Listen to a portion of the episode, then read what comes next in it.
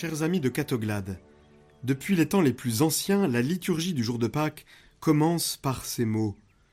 Resurrexi et aduc tecum sum, je suis ressuscité, et je suis encore avec toi. Ta main s'est posée sur moi. La liturgie voit ici les premières paroles du Fils adressées au Père après la résurrection, après son retour de la nuit de la mort dans le monde des vivants. La main du Père l'a soutenu, et ainsi il a pu se relever, il a pu ressusciter. Cette parole vient du psaume 138, dans lequel elle a d'abord un autre sens. Ce psaume est un chant d'émerveillement devant la toute-puissance et l'omniprésence de Dieu, un chant de confiance en Dieu qui ne nous laisse jamais tomber de ses mains.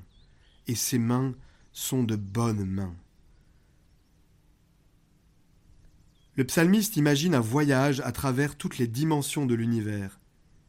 Que lui arrivera-t-il? Je gravis les cieux, tu es là. Je descends chez les morts, te voici. Je prends les ailes de l'aurore et me pose au-delà des mers.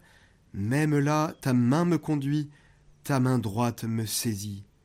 J'avais dit les ténèbres m'écrasent, mais la nuit devient lumière autour de moi. Même les ténèbres pour toi ne sont pas ténèbres, et la nuit, comme le jour, est lumière. Le jour de Pâques, l'Église nous dit Jésus-Christ a accompli pour nous ce voyage à travers les dimensions de l'univers. Dans la lettre aux Éphésiens, nous lisons qu'il est descendu jusqu'en bas sur la terre, et que celui qui est descendu est le même que celui qui est aussi monté au plus haut des cieux pour combler tout l'univers. Ainsi la vision du psaume est devenue réalité. Dans l'obscurité impénétrable de la mort, il est entré comme la lumière, la nuit devint lumière comme le jour, et les ténèbres devinrent lumière. C'est pourquoi l'Église peut justement considérer ces paroles d'action de grâce et de confiance comme les paroles du ressuscité adressées au Père. Oui, j'ai accompli le voyage jusqu'aux profondeurs extrêmes de la terre, dans l'abîme de la mort, et j'ai apporté la lumière. Et maintenant, je suis ressuscité, et je suis pour toujours saisi par tes mains. Mais cette parole du ressuscité au Père est devenue aussi une parole que le Seigneur adresse à chacun d'entre nous. Oui, cher ami de Catoglade, c'est à toi que le Christ dit Je suis ressuscité, et maintenant je suis pour toujours avec toi. Il le dit à chacun d'entre nous. Ma main te soutient. Où que tu puisses tomber, tu tomberas dans mes mains. Je suis présent jusqu'aux portes de la mort. Là où personne ne peut plus t'accompagner, et où tu ne peux rien emporter, là je t'attends, et je change pour toi les ténèbres en lumière. Cette parole du psaume, lue comme l'échange du ressuscité avec nous, est en même temps une explication de ce qui advient dans le baptême. Le baptême, en effet, est bien plus qu'un bain, plus qu'une purification. Il est plus que l'entrée dans une communauté. Il est une nouvelle naissance, un nouveau commencement de la vie.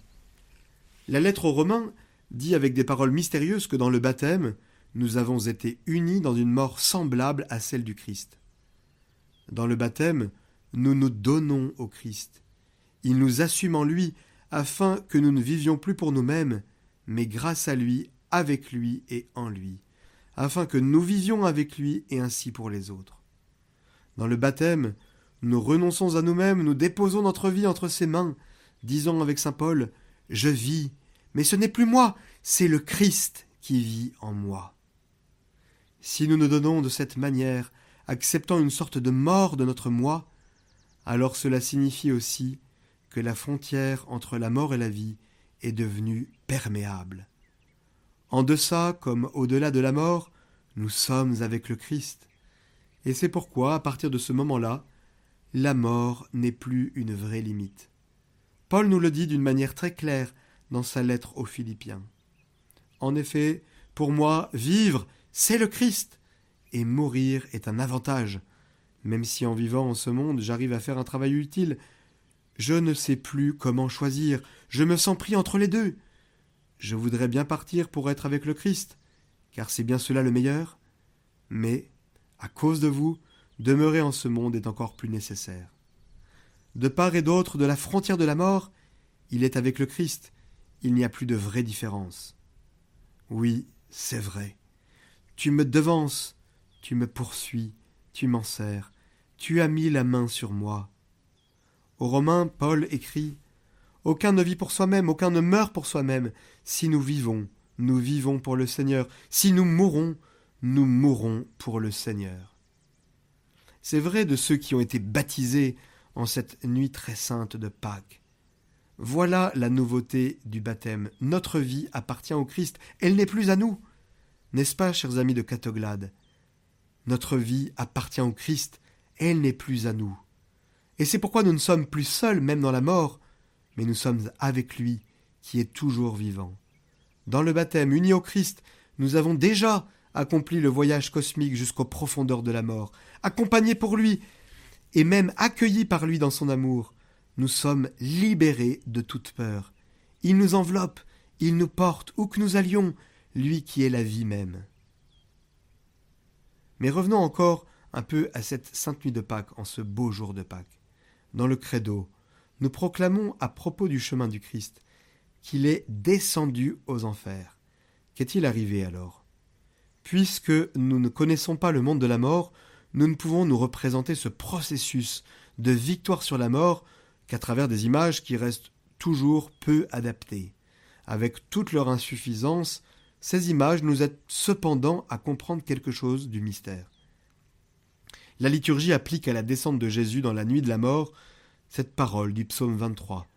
Porte, levez vos frontons, élevez-vous, portes éternelles. La porte de la mort est fermée, personne ne peut entrer par là. Il n'y a pas de clé pour cette porte de fer. Pourtant, le Christ en a la clé. Sa croix ouvre toutes grandes les portes de la mort, ces portes inviolables. Maintenant, ces portes ne sont plus infranchissables. Sa croix, la radicalité de son amour est la clé qui ouvre cette porte. L'amour de celui qui est en Dieu s'est fait homme pour pouvoir mourir. Cet amour-là a la force d'ouvrir la porte. Cet amour, cet amour est plus fort que la mort.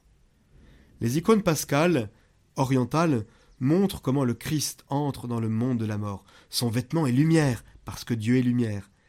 Même les ténèbres pour toi ne sont pas ténèbres, et la nuit comme le jour est lumière. Jésus qui entre dans le monde des morts porte les stigmates. Ses blessures, ses souffrances sont devenues puissance. Elles sont amour qui vint la mort. Jésus rencontre Adam et tous les hommes qui attendent dans la nuit de la mort. À leur vue, on croit même entendre la prière de Jonas. Du ventre des enfers j'appelle, tu écoutes ma voix. Dans l'incarnation, le Fils de Dieu s'est fait un avec l'être humain, avec Adam.